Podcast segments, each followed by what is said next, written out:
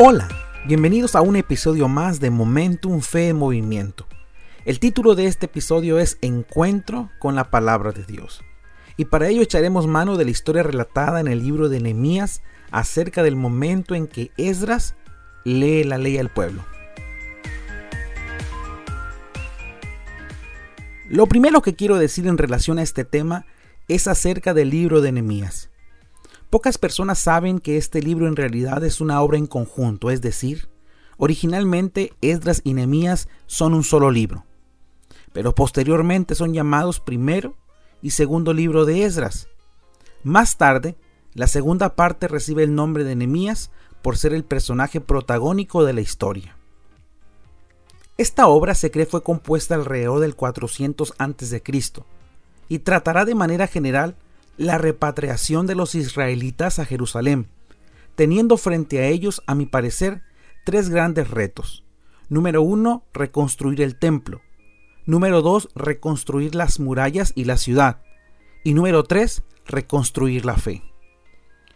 Considero que esta parte de la historia es una bisagra importante en la fe de Israel, pues a partir del regreso del destierro, Israel habría de dejar tajantemente la idolatría pecado que es atacado por el profetismo hebreo, además se daría forma a lo que hoy conocemos como judaísmo. Algunos expertos biblistas han llamado a Esdras como el segundo Moisés. Este título se le asigna por la importancia que tuvo como sacerdote de Israel en esta época de la historia.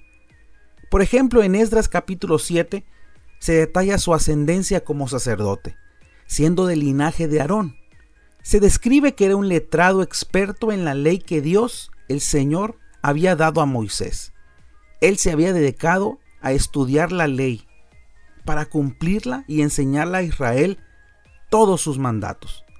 El mismo rey Artajerjes reconoce que es un hombre de Dios y ordena que se enseñe la ley a quien no la conoce.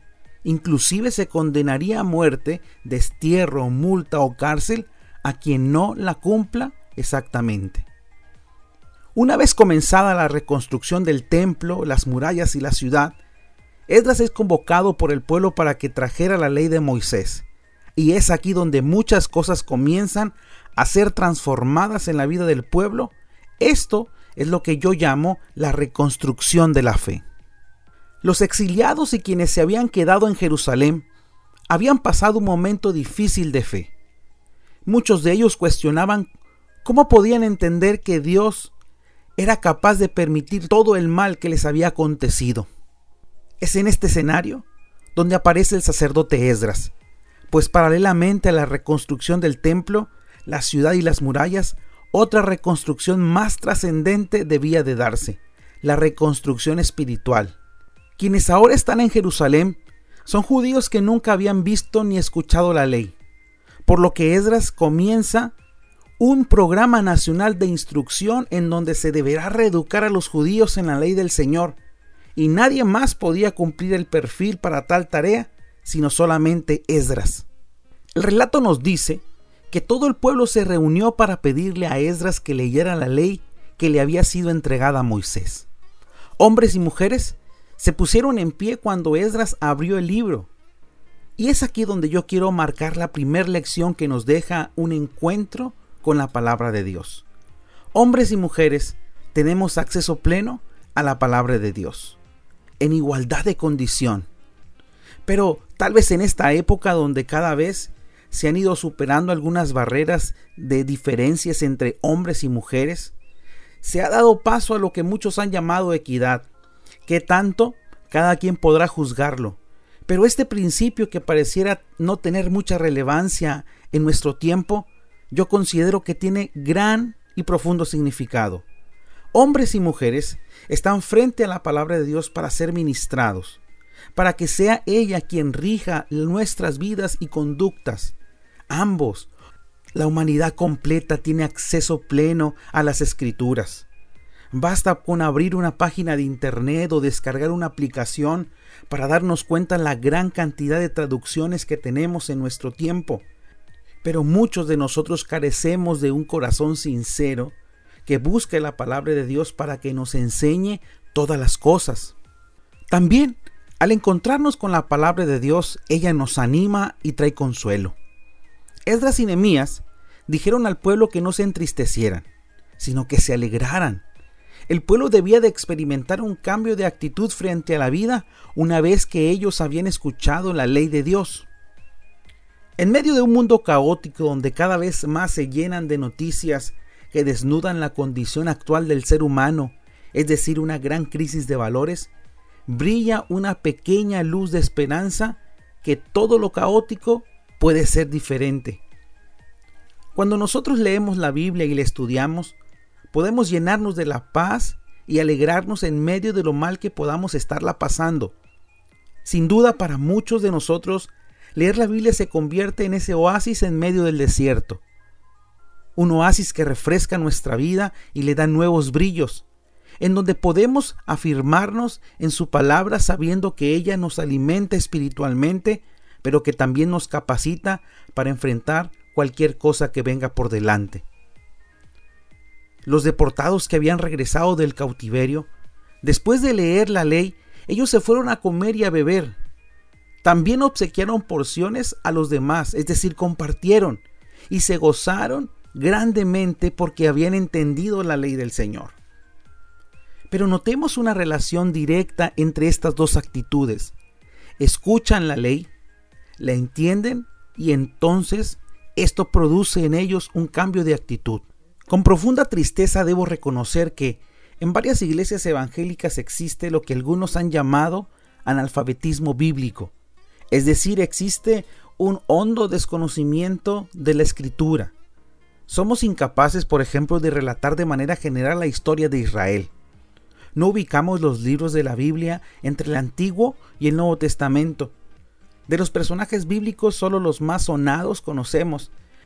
Hemos caído en el exceso de buscar más las experiencias espirituales y el estudio bíblico lo hemos relegado como algo poco necesario.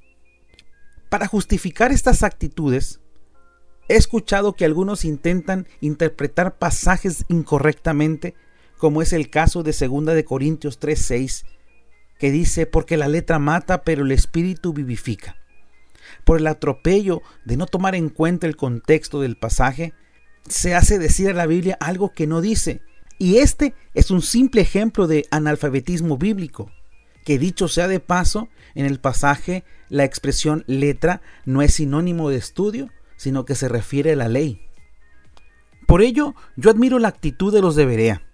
Según el libro de Hechos, en el capítulo 17, la nueva traducción viviente dice que ellos, los de Berea, tenían una mentalidad más abierta que los de Tesalónica y que escuchaban con entusiasmo el mensaje de Pablo. Pero ellos iban aún más allá. Ellos comprobaban que lo que les estaban enseñando fuera verdad. Debemos de adoptar esta actitud, estudiar y ver que lo que se predica en cualquier lado sea la verdad, porque no todo lo que se enseña con etiqueta de cristiano es genuino. Pero si erradicamos el analfabetismo bíblico, seguro estoy que experimentaremos el propósito del Señor para nuestras vidas. También cuando se comprende la palabra de Dios, se pone en práctica lo que en ella está escrita. Enemías dice que el pueblo leyó que en el mes séptimo se celebrara la fiesta de los tabernáculos, por lo que todos trajeron ramas e hicieron tabernáculos. En otras palabras, ellos obedecieron. El asunto de la vida de la fe no se remitirá solamente a tener conocimiento intelectual sobre la escritura. Se necesita practicarla. Esta problemática es tocada en el Nuevo Testamento y es Santiago quien puntualmente lo explica con el ejemplo del espejo. Alguien que se mira en él y que después se da la media vuelta y se olvida de cómo es su rostro. Es decir, leemos, entendemos, pero no vivimos lo que estamos entendiendo. Pero si no somos hacedores de la palabra nos engañamos. La Biblia es entonces el espejo que nos dice qué tan mal o cuán equivocados estamos. Y es ella quien redirecciona nuestra vida. Los resultados de encontrarnos genuinamente con la palabra de Dios es que se va a producir un cambio en nuestro estilo de vida. En la historia que estamos considerando, en el capítulo 9 se detalla cómo el pueblo confiesa sus pecados y las iniquidades de sus padres. Luego confiesan todo lo que Dios ha hecho por el pueblo anteriormente, es decir, relatan la historia de las grandes intervenciones que Dios ha tenido para con ellos. Después, ellos se comprometen haciendo una promesa de que guardarían la ley del Señor. Tú y yo al encontrarnos con las escrituras, debemos dejar que ella germine en nuestro corazón y dé fruto de arrepentimiento, y que si es necesario giremos de dirección para cambiar completamente nuestra actitud. Pero esto no es impulsado por un deseo meramente humano, sino que es el resultado de pasar tiempo con la palabra de Dios. ¿Cuánta necesidad tenemos de encontrarnos hoy con la palabra de Dios?